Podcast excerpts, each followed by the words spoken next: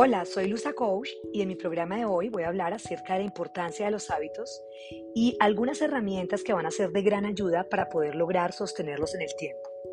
Según la Universidad de Harvard, eh, ha realizado un estudio en el que se detectaron seis costumbres para que podamos incluir en nuestra rutina diaria, con la cual las personas van a poder alcanzar las metas más fácilmente y de forma más eficaz.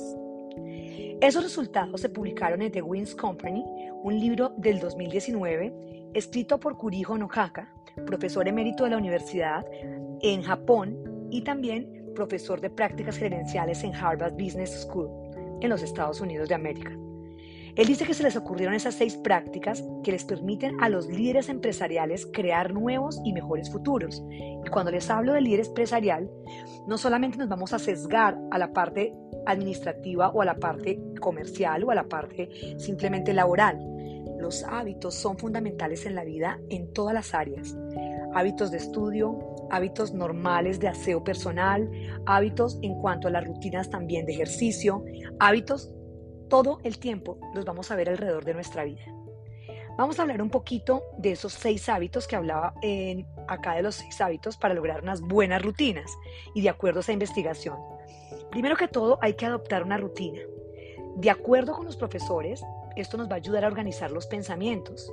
Si nuestro cerebro sabe que tenemos un paso a paso, si sabemos que mi rutina es bañarme, lavarme los dientes, desayunar, tener tareas, salir, pasear mi perro, luego trabajar, está organizado de tal manera que sus niveles de ansiedad y cortisol no se van a llegar a disparar en ningún momento.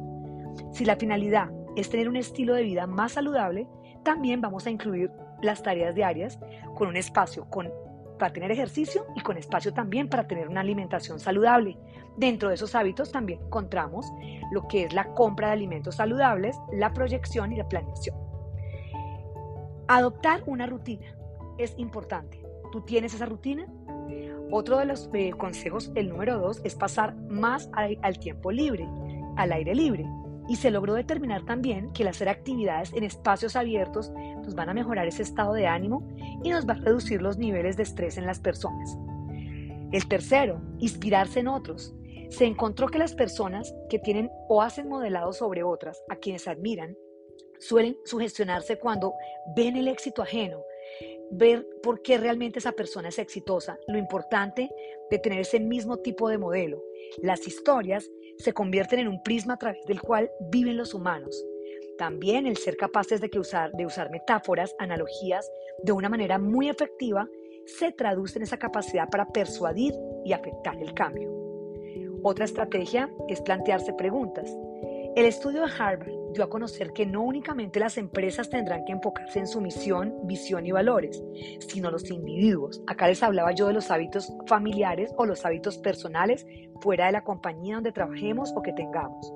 Por eso se recomienda siempre preguntarse, ¿por qué naciste? ¿Qué quieres lograr? ¿Qué deseas en la vida? ¿Qué actitudes aprecias en ti como persona? Los autores puntualizan que pese a esos mencionados hábitos, estamos ya logrando mejorar el estilo y la calidad de vida y que no hay que frustrarnos si no lo logramos todo, porque tenemos mil tareas y una de las quejas más grandes de todos los seres humanos es que no gestionamos bien el tiempo. Por eso, tengo un set y un test sobre la administración del tiempo y quiero hacer unas preguntas para que tú de manera consciente las respondas y vamos a darnos cuenta que el no gestionar bien el tiempo, el de pronto llegar a votar o no administrarlo de una manera adecuada, hace que estemos frustrados en las horas de la noche y pensamos, ¿por qué no terminé las tareas del día? Voy a hacerles varias preguntas para que ustedes analicen si realmente esa gestión del tiempo no está permitiendo que fundamentemos hábitos saludables, tanto para nivel emocional como para nivel personal y a nivel de familia. ¿Preparas todos los días una lista de cosas por hacer? Cuéntame. ¿Actualizas por escrito tus metas profesionales y personales? ¿Está limpia y ordenada tu mesa, ya sea de trabajo o tu mesa del comedor? ¿Pones cada cosa en su sitio? ¿Te resulta fácil encontrar lo que buscas en los archivos, por ejemplo, o en tu casa? ¿O llega un momento donde hay un caos mental porque no recuerdas dónde guardaste algo? ¿Actúas con decisión? ¿Reservas algo del tiempo de cada día durante el cual poder trabajar tranquilo sin que te molesten? ¿Tratas adecuadamente a las personas que están estresadas por alguna labor? ¿Haces el mejor uso posible del tiempo? ¿Cumples las fechas límites con tiempo sobrado? ¿Llegas a tiempo al trabajo, a las reuniones y a los demás actos a los que tú acudes? ¿Delegas bien?